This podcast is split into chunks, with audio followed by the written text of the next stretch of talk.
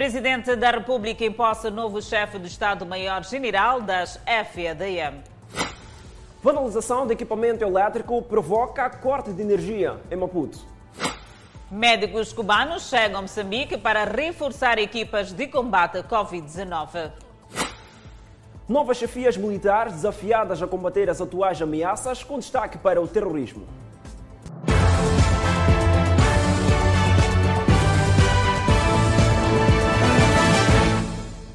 Olá, bem-vindo ao Fala Moçambique. Estamos em simultâneo com as plataformas digitais e com a Rádio Miramar. Seguimos com as notícias.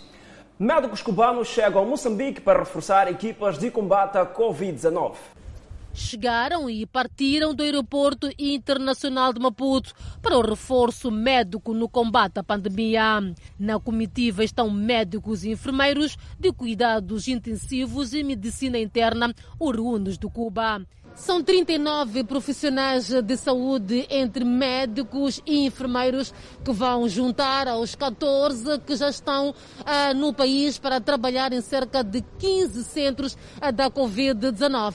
Numa altura em que o país registra o aumento de casos de morte e também de contaminação pela Covid-19. Havendo necessidade de garantir a provisão de mão de obra qualificada dada a falta de médicos nacionais especializados nas áreas acima referidas no nosso país e, em particular, no Serviço Nacional de Saúde, o Ministério da Saúde propõe o recurso à contratação de mão de obra de nacionalidade cubana no âmbito de acordo bilateral no qual o país é signatário. O apoio médico surge no âmbito de acordos bilaterais entre o governo de Moçambique e o cubano. Sei que chegaram com entusiasmo e com o humanismo que caracteriza o povo cubano, que não haverá descanso e que as energias serão destinadas a curar e a salvar deste vírus os irmãos moçambicanos lado a lado com os médicos, os enfermeiros, os profissionais da saúde desse país. Cuba tem uma vasta experiência na área da saúde e pretende partilhar com o país. Os médicos dizem-se prontos. Acá em vossos hospitais vamos a ficar trabalhando todo o tempo, em, principalmente em serviço de terapia. E eh, onde se pode encontrar qualquer tipo de de, de doença. O reforço cubano surge numa altura em que o país já iniciou a campanha de vacinação contra a Covid-19 aos profissionais de saúde à escala nacional. Há poucos dias do arranque do ano letivo 2021, algumas escolas secundárias da cidade de Maputo registram pouca procura de vagas da oitava e décima primeira classes. E as respectivas direções, no entanto, dizem estar tudo opostos para o arranque. É já na segunda-feira próxima que arrancam as aulas referentes ao ano letivo 2021 em todo o país. No entanto, algumas escolas da cidade de Maputo queixam-se da fraca procura de vagas disponibilizadas. Na escola secundária Nelson Mandela, por exemplo, das mais de 400 vagas da oitava classe, pouco menos da metade é que foram preenchidas. Estamos preparados ainda meio gás porque aquilo que é o nosso, a nossa matéria-prima, que são os alunos, a maior parte ainda não se matricularam. Situação similar registra-se na Escola Secundária da Polana, no bairro do Cimento.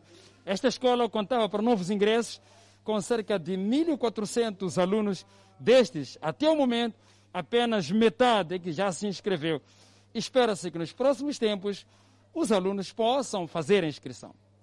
Estamos a, em processo de formação de turmas e dos respectivos horários, é, a passos largos para ver se até quinta-feira conseguimos publicar estas informações. Sem justificar os porquês, alguns encarregados e alunos só hoje é que se apresentaram na escola para efetuar matrícula e dizem estar tudo pronto para desafiar o ano. Sim, já está preparada, já comprei o uniforme e tudo. Eu já estou preparada, já comprei cadernos, já, já até que já estou a fazer matrícula, já estou preparada. Quem se queixa são os vendedores de material escolar e alfaiates. Ainda não sabemos se vão comprar ou não, por causa da pandemia. Máscara, essa vez não tem saída, só tem saída aquela do hospital, aquela descartável. Celestino Mesa, porém, está confiante. Esperamos que os pais descubram este lugar como uma alternativa para os uniformes, sobretudo as máscaras. Ainda assim, alguns encarregados precisam formar bichas para conseguir o uniforme escolar numa das lojas da cidade de Maputo. Só falta o uniforme, só. Já, já está tudo completo, só esperava, só quer completar algumas coisas, quer camisa só. Oficialmente, o ano abre próxima segunda-feira, contudo, se irá abrir quem tiver criado as condições exigidas no âmbito da prevenção de Covid-19. Os agentes do Cernic e outros jovens envolvidos no caso da suposta violação sexual de uma menor de 13 anos de idade foram hoje ouvidos em juízo. Os arguídos dizem não ter conhecimento de quem filmou o vídeo que circulou nas redes sociais durante a violação da menor. No banco dos réus foram ouvidos os quatro dos cinco arguídos envolvidos no caso da suposta violação sexual da menor de 13 anos. Foi um primeiro dia reservado às audições, no qual a juíza ouviu também a menor, neste caso o que ocorreu no dia 12 de setembro do ano passado, no bairro da Machava Sede. Os supostos violadores teriam filmado o ato sexual e espalhado o vídeo nas redes sociais.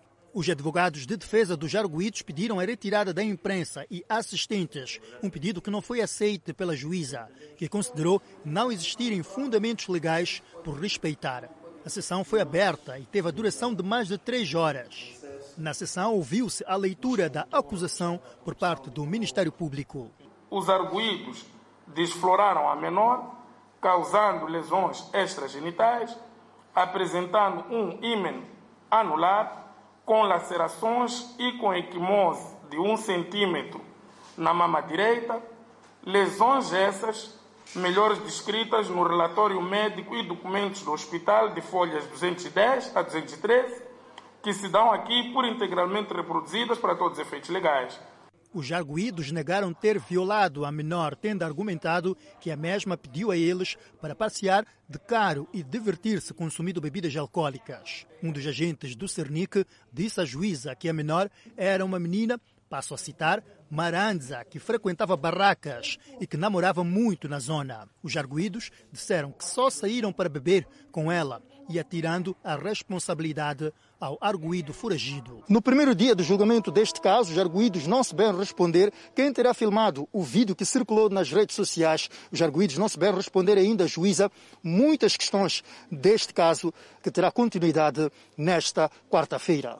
A juíza ouviu também a menor que revelou que os arguídos é que cruzaram com ela na zona e insistiram que aceitasse boleia para perto da sua casa. Quando aceitou, foram para uma residência, ainda na Machava, onde serviram a whisky, tendo recusado, e de seguida aceitou um copo de refrigerante, que minutos depois a fez perder sentidos e só acordou às quatro horas da madrugada do dia seguinte. A menor disse que já no dia seguinte o agente do Cernic assegurou-a que nada de mal lhe havia de acontecer na justiça pelo facto da sua mãe ter o poder de resolver casos como este. A menor começou a tirar lágrimas ao falar do caso para a juíza. O processo iniciou, está em discussão e julgamento. Não muita coisa podemos dizer. Estamos satisfeitos é porque já uh, iniciou, portanto o processo vem arrastado desde o ano passado e esta parte, tendo iniciado, para nós já, já é motivo de satisfação. E o resto é só aguardarmos. Organizações da sociedade civil estiveram presentes no tribunal para apoiar moralmente a menor e a família, que recusou resolver amigavelmente com a família dos arguídos este caso de violação sexual. Enquanto campanha Antavassi, que faz o rastreio de casos e dá o seu devido seguimento para garantir que as vítimas sejam cuidadas e que a justiça seja feita, esperamos que esse caso seja exemplar, que os violadores envolvidos sejam punidos. O julgamento prossegue esta quarta-feira no Tribunal Judicial da Machava, no município da Matola. Seguimos com outras notícias. O Presidente da República patenteou Joaquim Rivas Mangrace como chefe do Estado-Maior-General e Brigadeiro Tiago Alberto Nampel para chefe da Casa Militar. Nilce afirmou que a missão das Forças Armadas garantir o bem-estar e destacou que não haverá tolerância a atos de Mariano Nhongo. A cerimônia começou com a devolução do estandarte pelos generais ora exonerados dos antigos postos que ocupavam, para então seguir o ato da tomada de posse dos recém-nomeados.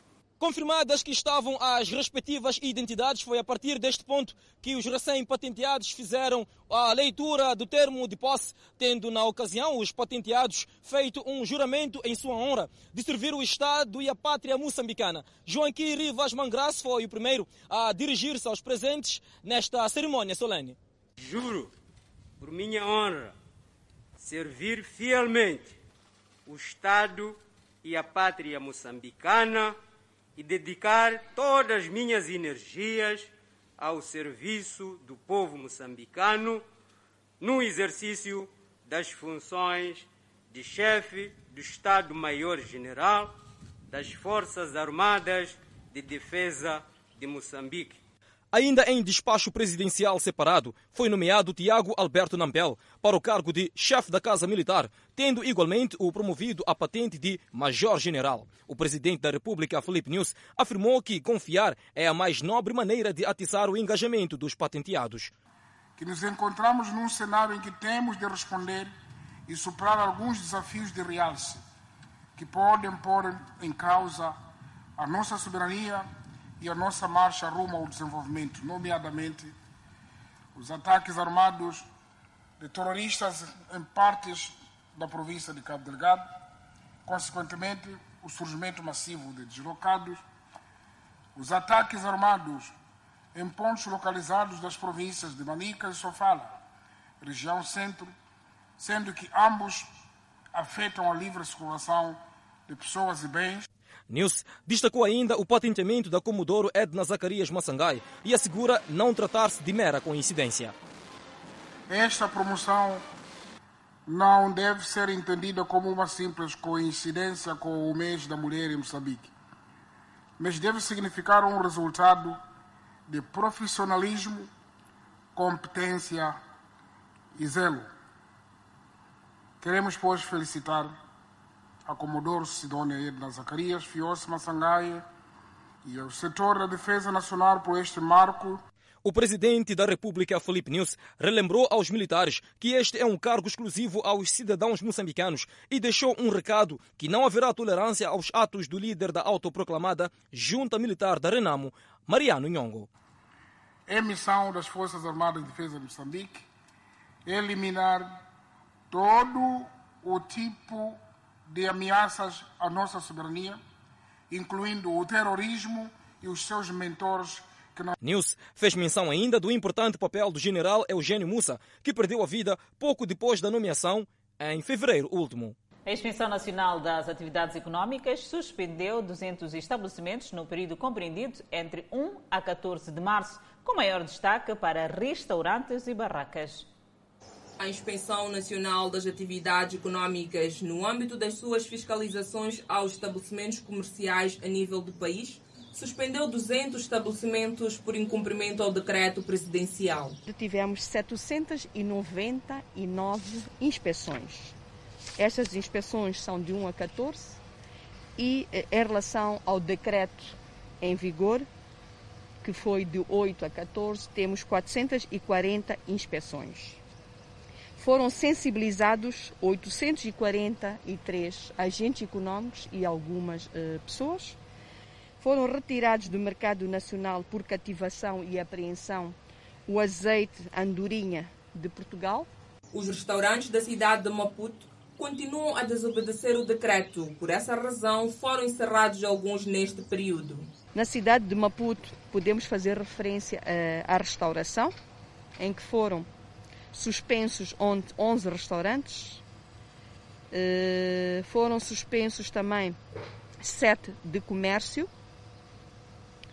uma indústria de planificação, um hotel, uma pensão, duas discotecas e alguns takeaway, dois takeaways. A superlotação, o funcionamento fora do horário, falta e condições higiênicas nos estabelecimentos continuam a ser problemas encontrados nos locais fiscalizados. A Inspeção Nacional das Atividades Econômicas está a passar pente fino nos estabelecimentos comerciais a nível do país.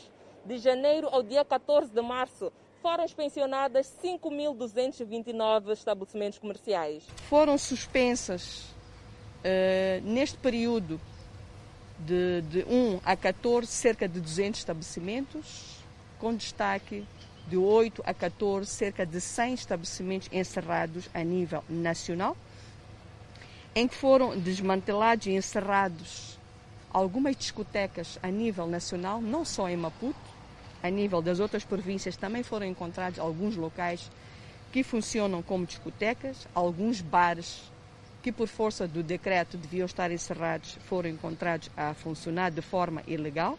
A Inspeção Nacional de Atividades Econômicas levantou 94 autos de notícia e 22 advertências. E no topo dos maiores desafios está a inspeção nos bairros periféricos. E agora sobre o abastecimento de energia elétrica. A vandalização de postos de transformação da corrente elétrica tem sido responsável pelos cortes sistemáticos de energia na cidade de Maputo. São vários os casos de vandalização de postos de transformação de energia, vulgo PT, reportados pela Miramar nas cidades de Maputo, Matola e não só. Os vândalos que sempre agiram à calada da noite decidiram atuar também à luz do dia e na zona de cimento, uma ousadia que tem prejudicado os clientes, a imagem da eletricidade de Moçambique e tem mexido com as finanças da empresa. Estas ações eh, já estão a mexer com a própria tesouraria da empresa. São materiais que nós temos que mobilizar eh, de forma emergente porque nós não tínhamos planificado e são uh, uh, investimentos que devíamos fazer para a expansão da rede, assim como a melhoria da rede, mas, no entanto, temos que sempre estar a fazer reposição do sistema. Em apenas uma semana, 10 PTs foram vandalizados. O último caso deu-se na última sexta-feira, neste posto já reposto e a segurança reforçada. Não são conhecidos os autores da vandalização que lesaram a eletricidade de Moçambique neste posto de transformação de energia elétrica localizada entre a rua Ricardo Rangel e a avenida Emília Daus. Mas pelo modo operando, a empresa acredita serem pessoas com conhecimento técnico da causa. Bom, aqui temos eh, duas situações. Eh, o primeiro caso foi a, a manobra feita do lado do meio de atenção, o que significa que os miliantes desligaram o transformador. Isso precisa de algum conhecimento técnico para poder efetuar essa manobra. De seguida, do lado de baixa tensão, arrombaram os cadeados que estavam aí e removeram todos os fusíveis que lá existiam, prejudicando eh, sobremaneira todos os clientes que estavam ou que estão ligados a este PT. Em consequência desses atos, a eletricidade de Moçambique tem sofrido prejuízos em milhões de dólares, o que condiciona o avanço das novas ligações. Por isso, Magaia chama a atenção aos clientes para denunciar qualquer ação suspeita junto de PTs, à empresa ou à esquadra mais próxima. Três supostos assaltantes à mão armada foram alvejados quando tentavam roubar uma residência em Ressano Garcia, província de Maputo. O proprietário da residência teria recebido os malfeitores com balas, ao se perceber que se tratava de um assalto. O assalto parecia bem planificado. O que os supostos bandidos não esperavam era uma reação a balas do dono da casa. Alguns acabaram por ser alvejados. O esquema começa na casa de Ronaldo, de 30 anos, vendedor de recargas e amigo de um dos criminosos. Eles hospedaram quando vinham de Maputo, com meu tio, chegaram, começaram a comprar bebida, cerveja, beberam. Quando chegou a hora, naquela hora das 21, saíram, foram embora, me deixaram na minha casa. É quando apareceram madrugada, às três e tal, já estavam a sangrar. Depois da bebedeira, os quatro saíram em direção à casa da cambista em Ressano Garcia anunciaram o assalto e foram recebidos e expulsos a balas. Aurélio, de 27 anos, ainda tem marcas visíveis no braço.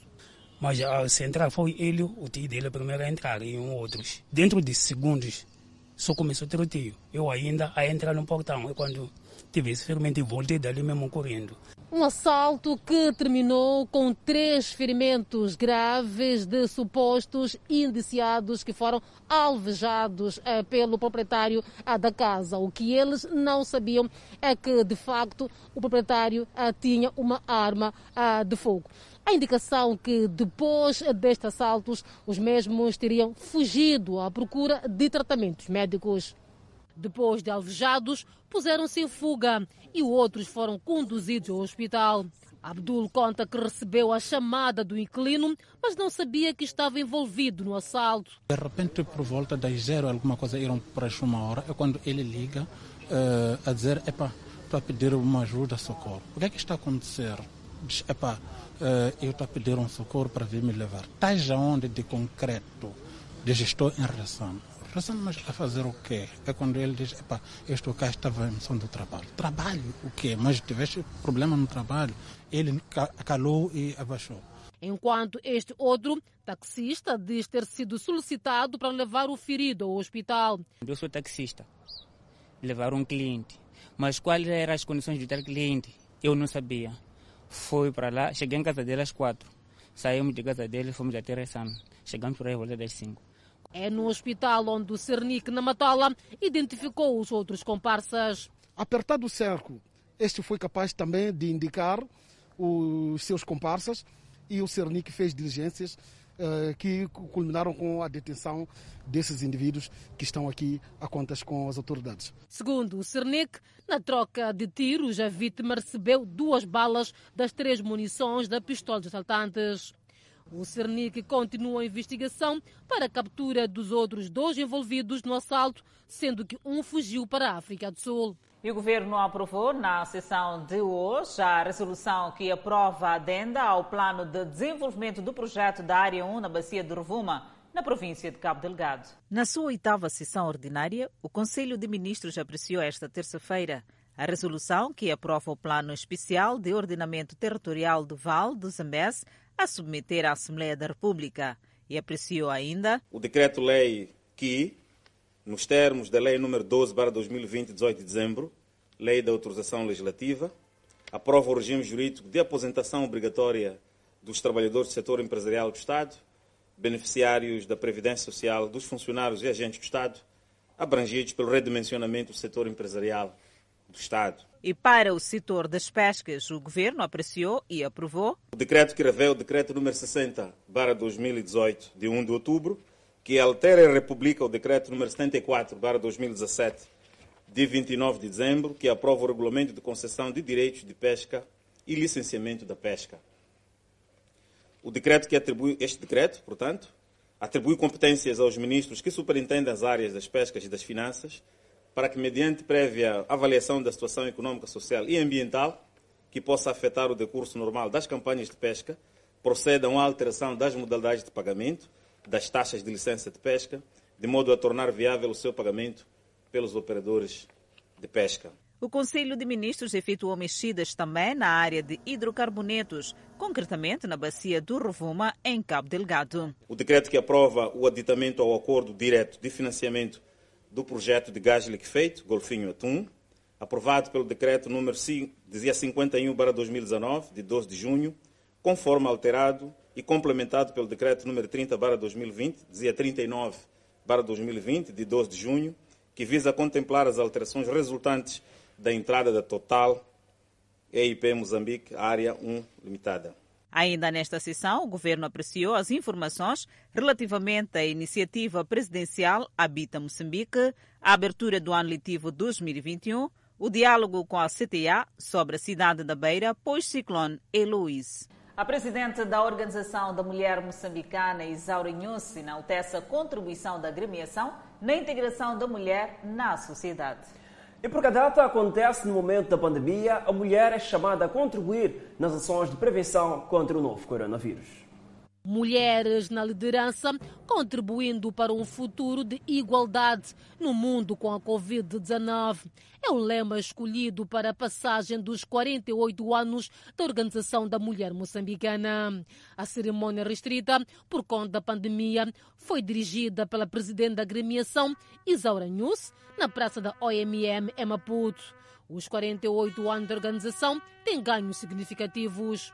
Hoje, esta organização constitui uma das melhores conquistas para todos nós, pois é através dela que se tem influenciado a aprovação de leis a favor da mulher até a criação de outras organizações femininas. A celebração acontece no contexto da pandemia, onde a mulher é chamada a contribuir nas ações de prevenção contra a pandemia viral. Queremos eh, apelar a toda mulher para continuar na disseminação da mensagem de prevenção, muito mais neste momento em que o nosso governo conseguiu mobilizar vacinas. No entanto, apesar das conquistas, sobretudo no empoderamento e emancipação da mulher, ainda há alguns desafios. A violência doméstica e sexual continuam a ser alguns desafios enfrentados pela mulher. A agremiação condena e apela ao diálogo. Eh, nós condenamos a violência, como mulheres nós condenamos, mas sim pautamos eh, pelo diálogo. A OMM conta com mais de 2 milhões de membros em todo o país.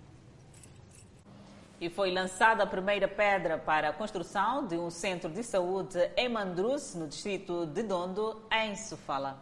O ato anima as comunidades locais que percorriam longas distâncias à procura deste serviço está prestes a terminar o sofrimento das comunidades residentes na localidade de Mandrus, no distrito de Dondo, em Sofala, que percorrem mais de 8 quilómetros à procura de uma unidade sanitária. Com o lançamento da primeira pedra, simbolizando o início das obras, as comunidades mostraram sua satisfação por este feito que sinaliza a concretização de um desejo muito esperado. Eu estou muito agradecido por ter feito o hospital aqui. Nós percorríamos um, uma longa distância para o hospital grande ou na Alzalite com pessoa doente, mas mesmo assim, já que o hospital está perto, estou muito agradecida e estou muito contente por o hospital ser feito aqui na nossa zona. Muito, muito, muito, até não vale a pena. Contente dele mesmo, não vale a pena. Até estou a desconseguir falar. Hum, nós saímos daqui até na vila. Epa, você com um doente grave, chegava às vezes na vila doente, já está mal. Então, com esse hospital que nós fomos feito aqui perto. Estou muito feliz, muito mesmo, muito mesmo. A localização do centro, que será construído neste ponto do município de Dondo, é considerada estratégica, na medida em que irá beneficiar as comunidades residentes em dois centros de acomodação recentemente instalados neste município. Para nós, apenas um rico agradecimento, porque sabemos que os objetivos nossos de servir bem e melhor aos municípios estão sendo cumpridos e vemos de facto a mão do governo eh, atuando aqui na autarquia do Dondo. O projeto de construção de centros de saúde aqui no Dondo vai chegar a vários pontos deste distrito, beneficiando perto de 10 mil famílias. A cerimônia do lançamento da primeira pedra foi orientada pelo governador de Sofala, que chamou a atenção às comunidades locais a fiscalizarem as obras. Este centro de saúde do tipo 2 será vosso e é para cuidar dos vossos filhos, mulheres, homens, mães, gestantes, enfim, para o nosso bem-estar. Acreditamos que a criação de centros de reassentamento no pós-desastre carece de acompanhamento em infraestruturas básicas sociais. Foi nesta perspectiva que o Executivo, através do, do memorando de entendimento com a Independente Petróleo, vai construir o Centro de Saúde tipo 2. Com a duração de oito meses, as obras de construção do Centro de Saúde tipo 2 na localidade de Mandurus, no distrito de Dondo, em Sofala, vão custar mais de 12 milhões de meticais, financiados pelo governo e seus parceiros. E no próximo bloco, o suposto ladrão de coco espancado até a morte em Inhambane. E ainda no próximo bloco, não deixe de ver casos de violência doméstica preocupam municípios de Chimoio. Intervalo e até já.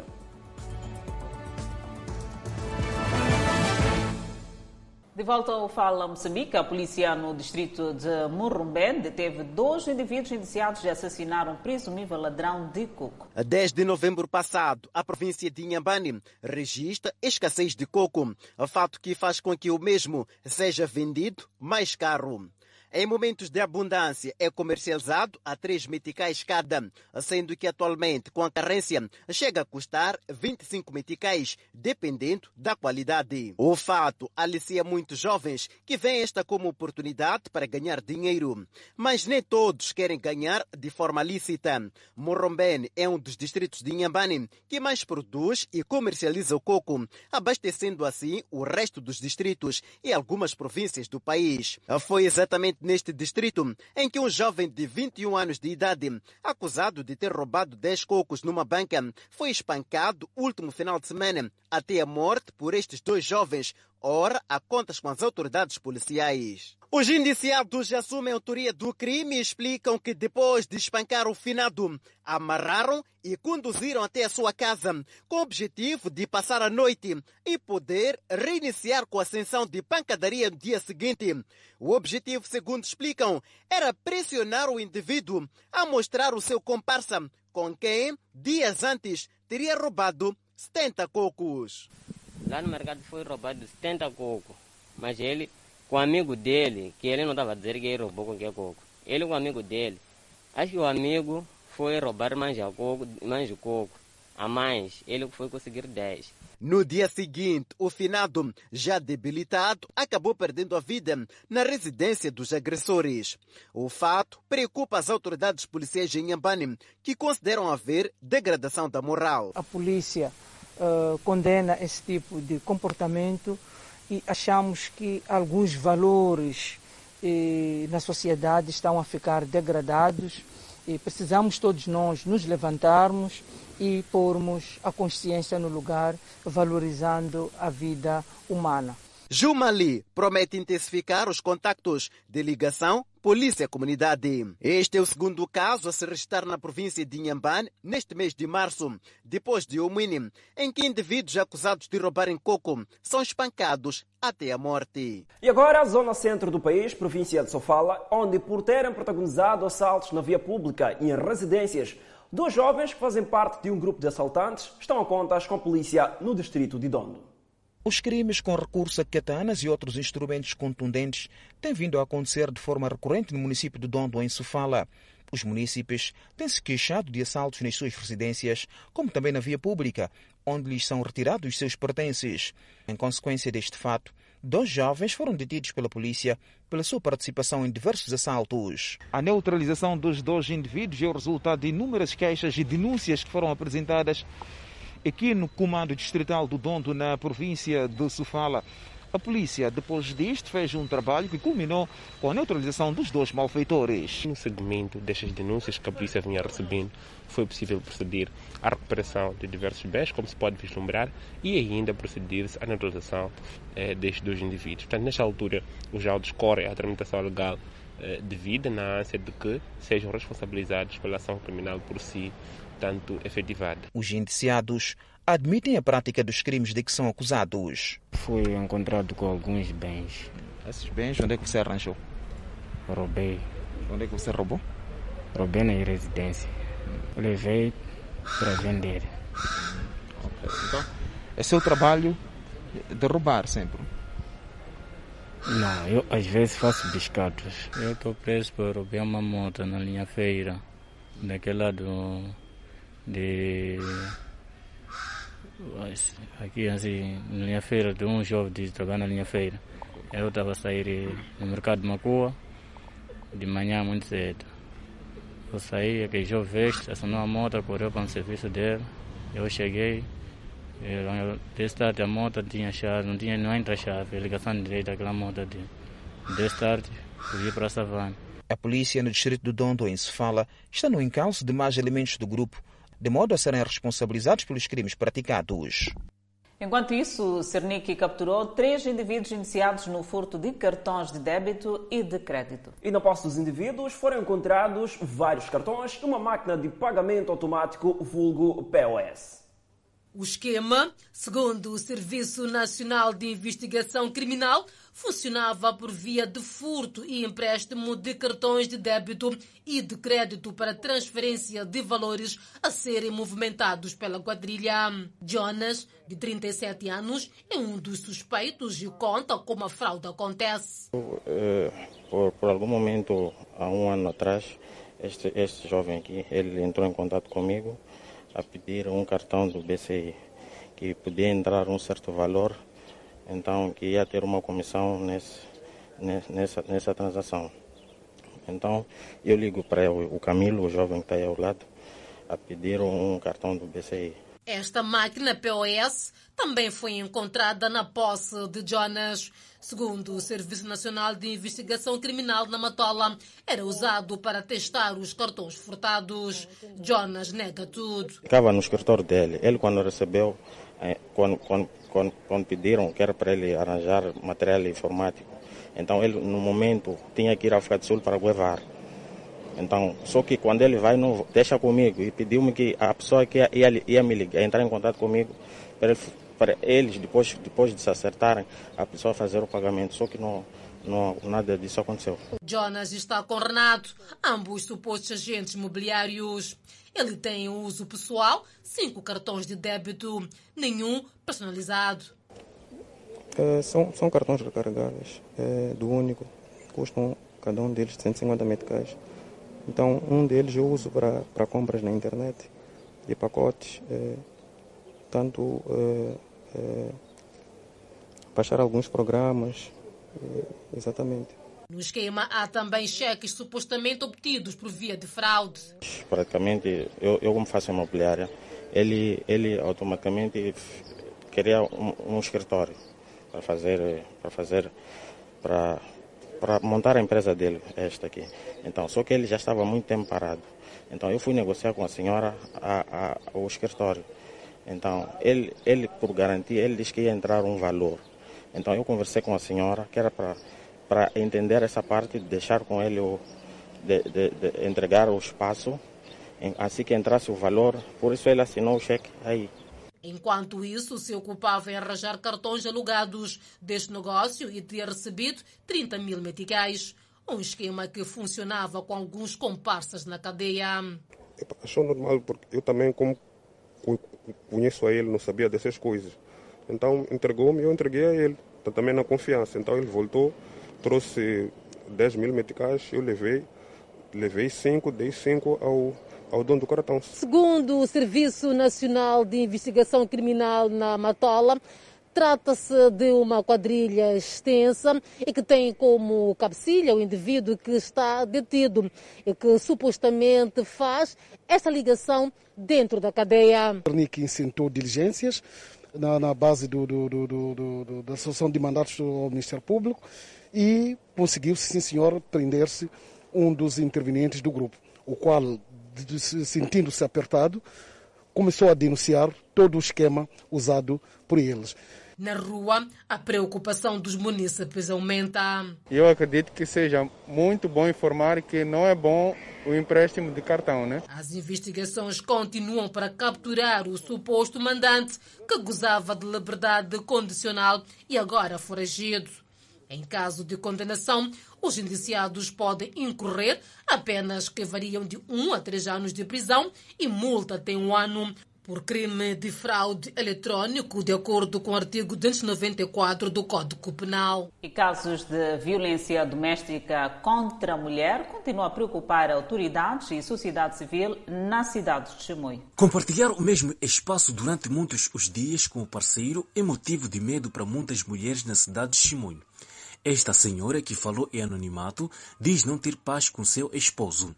Ele não me ajuda, já fui ao tribunal meter o caso pá, e foi fixado um valor que ele tem que pagar, que é pensão de alimentos. Só que ele não cumpre. Chega a agredir quando eu vou atrás, já quando eu vou atrás, eu cruzo com ele, ele chega a usar da violência para não dar, para não dar. E ele é uma pessoa empreendedora, não é uma pessoa que tem, que não tem, aliás, é uma pessoa que tem.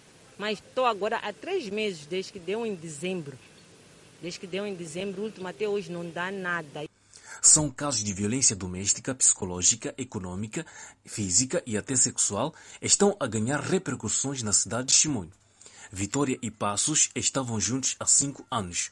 Por conta de ciúmes, motivado por uma SMS que deu espaço a uma briga, culminou com a morte do casal. E essas histórias chamam a atenção para o crescente número de casos de violência contra a mulher.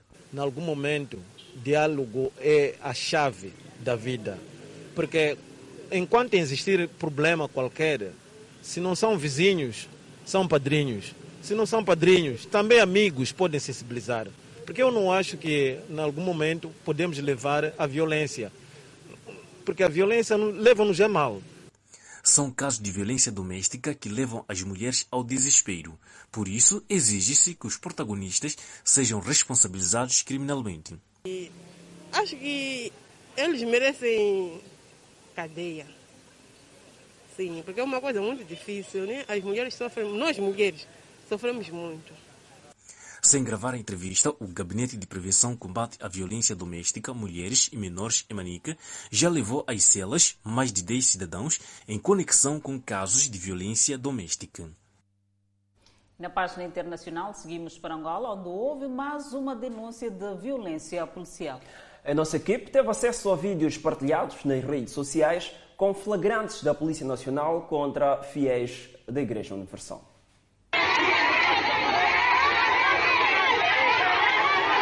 Cenas revoltantes. Câmeras de telemóveis flagraram mais uma vez a violência da Polícia Nacional contra cidadãos indefesos.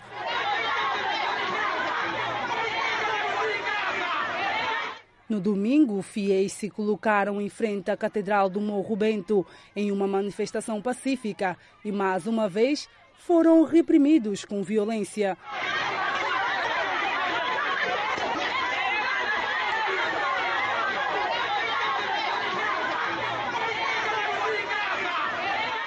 Percebam que essa gente da polícia ataca com purete as pernas das mulheres presentes na manifestação, sem que as mesmas oferecessem qualquer perigo.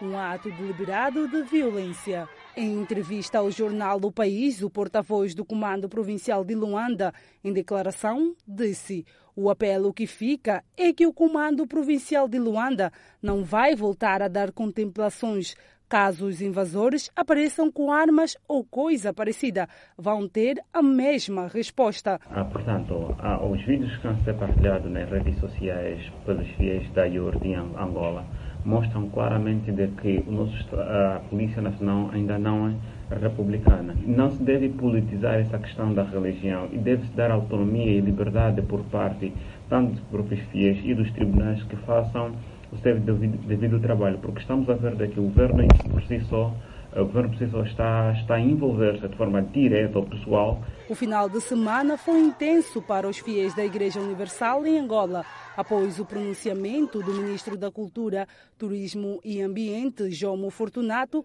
reconhecendo o grupo dissidente como representantes legítimos da Igreja em Angola. Essa nova direção uh, é o, o, o, o novo interlocutor com o Estado angolano.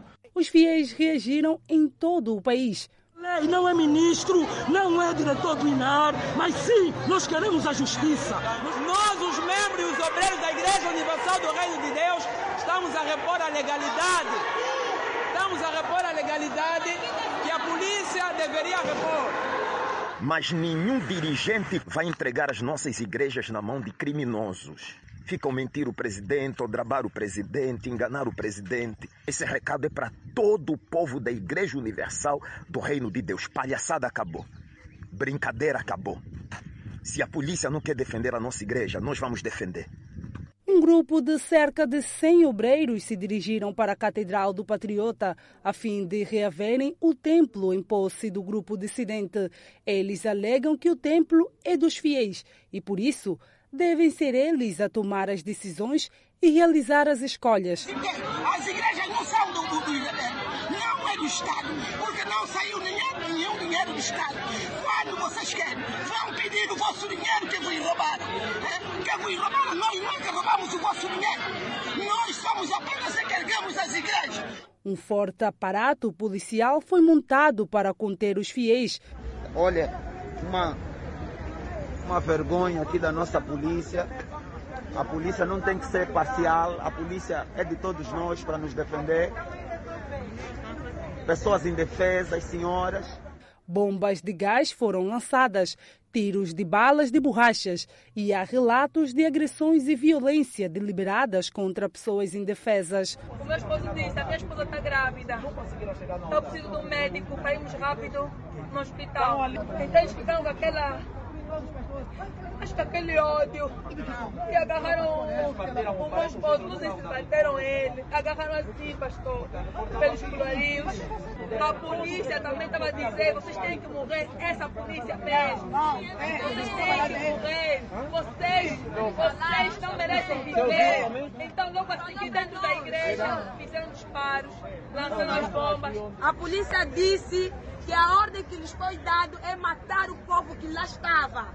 Eles disseram, vamos vos matar, morrem. Na medida que eles lançavam gás, eles diziam, morrem, morrem. Que tipo de país é esse? A direção da Igreja Universal, junto dos representantes dos obreiros, realizaram uma conferência de imprensa nesse final de semana, onde se declararam vítimas de perseguição religiosa e de um golpe sustentado por agentes públicos. O governo tem que ser imparcial. Nós somos todos angolanos e não pode haver favoritismo, não pode haver amiguismo e nepotismo. A Igreja Universal do Reino de Deus não é dos rebeldes. A Igreja Universal não é do governo. A Igreja Universal não é da PGR. A Igreja Universal pertence aos obreiros, membros e pastores que, se, que decidiram hoje continuar com a direção espiritual, mundialmente falando, dirigida pelo bispo Edir Macedo. O jornalista Elídio Manuel, para a página Angola 24 Horas, diz a TPA, a semelhança da RNA, deu hoje um injustificado destaque à reabertura dos templos da IURD, na sua versão angolana, depois de ter ignorado ou minimizado acontecimentos de vulto, como, por exemplo, a tripartida da oposição e os 55 anos da fundação da UNITA, tudo aponta que o partido da situação, que manda na mídia pública, procura colher dividendos políticos com reportagens em direto a partir de várias capitais de província sobre a reabertura dos cultos religiosos da IURD renovada.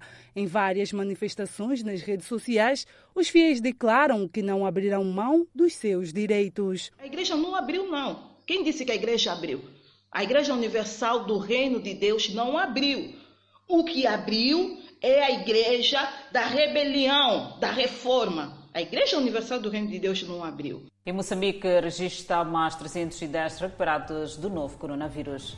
Esta e mais notícias para acompanhar no próximo bloco. Intervalo, até já.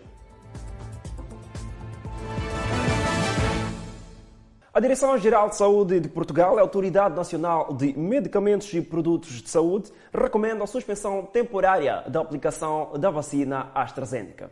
Portugal suspendeu temporariamente o uso da vacina da AstraZeneca contra a Covid-19, seguindo os passos de vários outros países europeus em meio a preocupações com possíveis efeitos colaterais graves tais como coágulos sanguíneos, relatados em alguns pacientes que apanharam a vacina. Gostaria de começar por referir que a Direção-Geral da Saúde e o Infarmed eh, recomendaram hoje a interrupção temporária do processo de vacinação contra a Covid-19 com a vacina da AstraZeneca, tendo por base eh, a aplicação do princípio da precaução em saúde pública.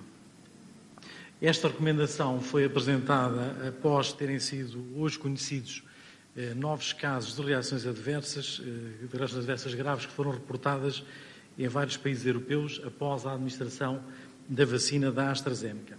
Graça Freitas, chefe das autoridades sanitárias da Direção-Geral de Saúde, disse em entrevista coletiva que, embora os efeitos colaterais sejam extremamente graves, extremamente raros, nenhum caso desse tipo foi registrado em Portugal até agora. A minha palavra principal vai para as pessoas que no nosso país se vacinaram até à data com esta vacina. Se foi vacinado, mantenha-se tranquilo, Como eu já disse, estas reações são extremamente raras e no nosso país não foram reportados fenómenos semelhantes ao encontrado nos outros países. De acordo com o responsável por todo o processo da Covid-19, o almirante Henrique Gouveia e Melo, a segunda dose da AstraZeneca, que deverá ser recebida dentro de três meses por cerca de 170 mil portugueses inoculados com o fármaco, deverá demorar e a DGS acredita ter respostas das autoridades europeias quanto à segurança da vacina antes de chegar esse momento. A principal consequência desta pausa eh, na vacinação é a alteração que teríamos para o fim de semana da vacinação dos professores docentes e não docentes do pré-escolar e do primeiro ciclo. E hoje, com esta decisão que foi tomada hoje à tarde, os planos que já estavam em execução foram postos em pausa também a Organização Mundial da Saúde informou não haver evidências de que os incidentes registrados nos pacientes tenham sido causados pela vacina desenvolvida pela AstraZeneca, empresa anglo-sueca com a Universidade de Oxford. Em Moçambique, registrou mais 310 recuperados, elevado para 50.844 cumulativo, e tem cumulativamente 2.987 internados e 155 recebem tratamento nos centros de isolamento.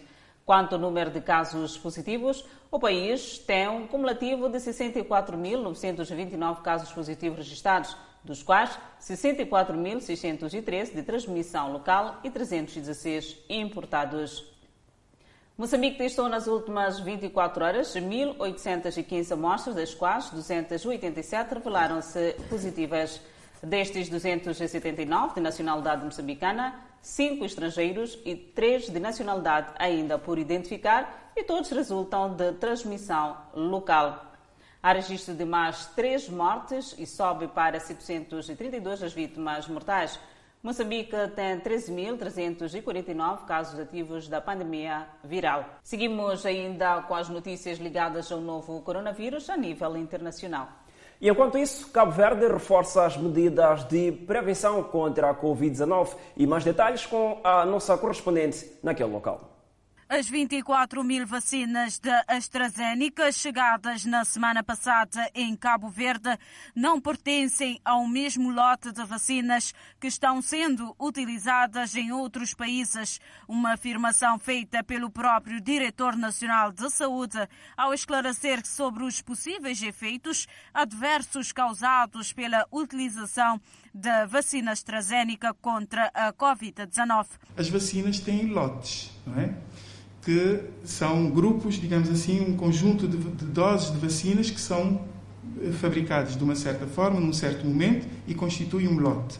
Depois são, é fabricado um outro grupo da mesma vacina, mas com um lote diferente.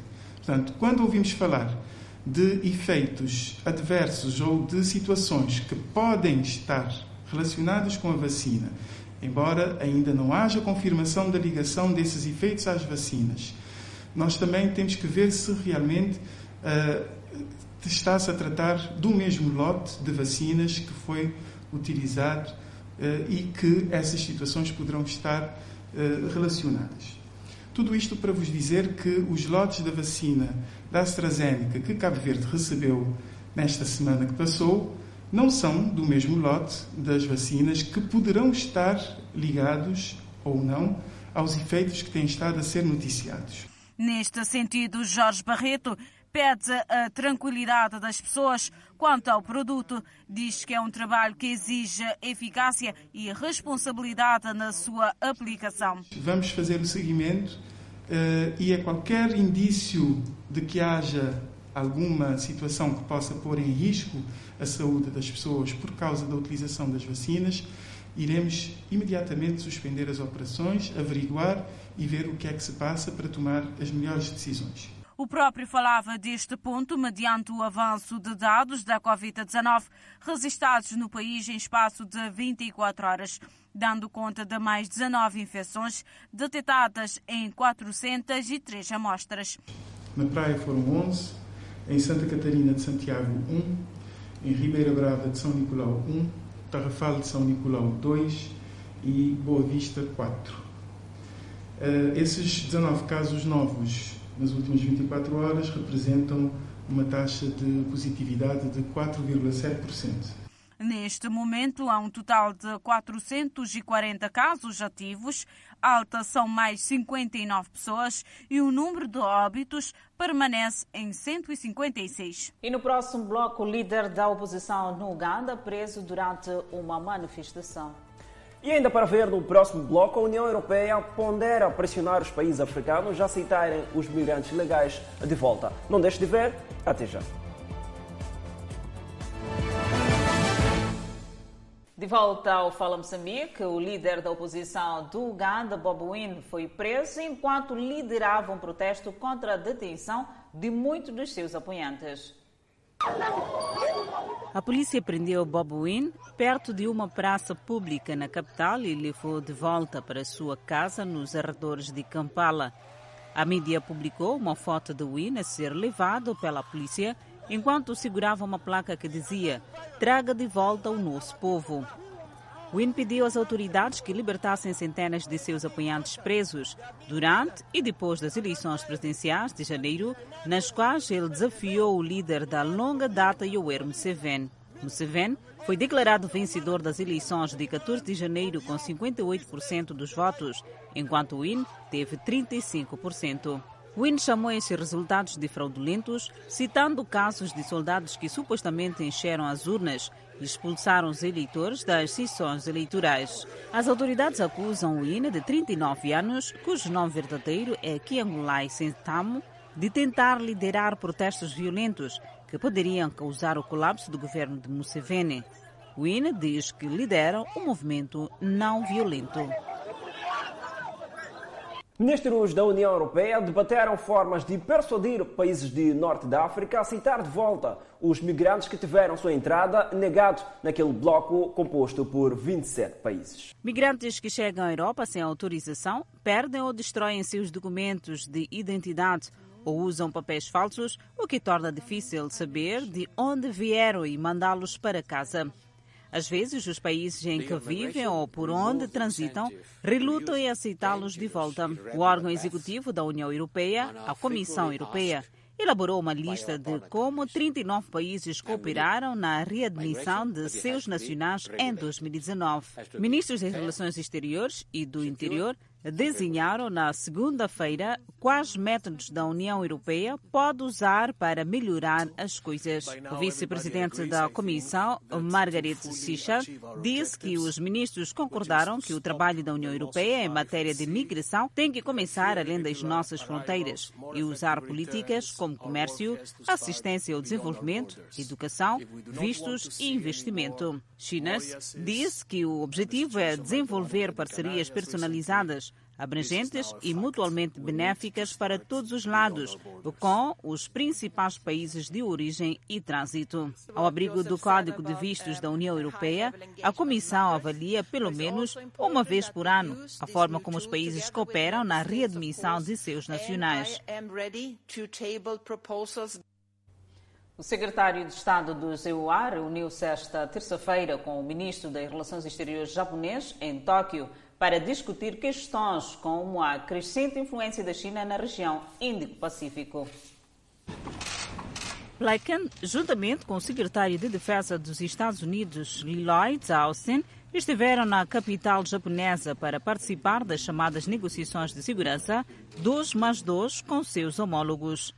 Durante a reunião com Mutes, Blake falou sobre a aliança Estados Unidos da América-Japão, bem como a cooperação adicional e o Estado de Direito, onde fez referência ao golpe militar em andamento em Myanmar. Blinken também expressou seu apoio aos esforços do Japão para resgatar seus cidadãos que foram sequestrados pela Coreia do Norte. A visita de Blinken e Austin à capital japonesa faz parte dos esforços do governo do presidente dos Estados Unidos da América, Joe Biden, para reafirmar o envolvimento com seus principais aliados regionais. Convidamos a um breve intervalo, mas antes a previsão para as próximas 24 horas. No norte do país, Pemba 30 de máxima, Lixinga 25 de máxima, Nampula 28 de máxima. Seguimos para o centro do país. Tete com uma máxima de 35, Quelimane 32, Chimoio 30, Beira 31. E agora para a zona sul do país, o destaque vai para a cidade de Vilanculos com 31 graus de máxima, província de Inhambane 33 graus de máxima, cidade de Xaxai 31 graus e cidade de Maputo 33 graus de máxima. Via de acesso da Praça dos Trabalhadores, que ciclicamente tem estado a danificar as viaturas. Fator que, por vezes, obriga a ter que desobedecer o código de estrada. É desta forma que as viaturas aqui circulam. O sofrimento para estes automobilistas é grande, sobretudo para os de viaturas de suspensão baixa. Falam da dificuldade de circulação nesta via, sobretudo nos dias de chuva. A suspensão é que vai embora. É. Que a estrada dá mal, mesmo o carro os carentes estão a batinar. Agora com essa maneira assim, não dá. E passa aqui quase todos os dias? Yeah, passo todos os dias. É uma via no meio da cidade. Não pode ser assim. O governo tem que ver isso. Está mal. É, estamos a ver que a estrada está em péssimas condições. Neste caso, está cheio de água por causa das valas que tem a estrada, está muito escavada que a circulação de viaturas é, torna muito difícil, olhando que está também em frente de uma instituição muito grande. Então isso é preocupante para os automobilistas. Vários são os danos que têm estado a causar nas viaturas na sequência do enormes buracos que se encontram aqui nesta retunda na Praça da Independência aqui na cidade de Climane. Danefa Renato, automobilista, afirma que a sua viatura sofre quando passa por esta rotunda situada na zona nobre da cidade de Climane. Diz estar preocupada com a falta de intervenção neste local, o que dificulta a transitabilidade e surgimento de mais buracos devido às chuvas. Eu acho que tinha que se fazer alguma coisa, né? Mas tratando do, do pé da estátua ao redor da cidade, então realmente não faz sentido ficar assim até hoje. Eu acho que as pessoas de, de, de direito tinham que fazer alguma coisa. Esta situação, nesta praça, está a condicionar a circulação e provocar o desrespeito do Código de Estrada. E os brasileiros reagiram à decisão dos deputados estaduais do Rio de Janeiro de renomear o famoso estado de Maracanã com o nome de uma lenda do futebol, Pelé. Os dirigentes votaram a favor da mudança no dia 9 de março, numa medida que gerou polêmica entre os fãs do futebol. O icônico terreno foi originalmente chamado de Estádio Municipal, mas foi posteriormente alterado para Estádio do jornalista Mário Filho, após a morte de Mário Filho, considerado um dos pioneiros do jornalismo desportivo do Brasil. Ele também fez parte de um grupo que defendeu a construção do estádio para a Copa do Mundo de Futebol de 1950. Mário Neto reconhece a importância de Pelé na cultura de futebol brasileiro, mas disse que o nome do estádio deve permanecer como está. Mário Filho usou seu jornal desportivo, Jornal do Esportes, para coordenar uma campanha bem-sucedida para convencer os cidadãos do Rio de Janeiro de que o estádio deveria ser construído mais perto do centro da cidade, em vez de um plano original para ser construído num bairro mais distante. O jornalista também queria aumentar a capacidade para criar o maior estádio do mundo. O governador do estado do Rio de Janeiro, Cláudio Castro, tem 15 dias para aprovar ou desaprovar a mudança do nome do estádio. E desta maneira colocamos ponto final ao Fala Moçambique. Obrigada pela atenção dispensada. Adelaide, por hoje é tudo e fique com a restante programação da TV Miramar através da, das redes sociais. Boa noite e até amanhã.